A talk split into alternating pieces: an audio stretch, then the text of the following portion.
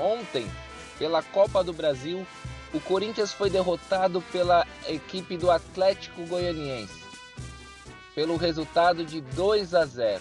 O time do Povo não conseguiu repetir o mesmo desenvolvimento que teve no final de semana contra o Atlético Mineiro pelo Brasileirão, quando venceu por 2 a 1 de virada. Agora precisa de um resultado de três gols de diferença para poder avançar sem passar pelas penalidades. O Corinthians agora foca no brasileiro, porque joga no final de semana, e também na próxima semana enfrenta, enfrenta o Flamengo pela Libertadores. A equipe do povo está numa situação delicada, pois são dois jogos difíceis e ainda com o resultado de ontem complica mais ainda a sobrevivência do Corinthians na competição.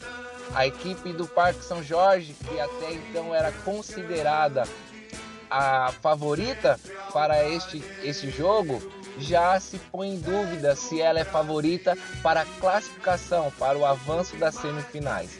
Essas são as notícias do futebol paulista para todos os ouvintes paulistanos.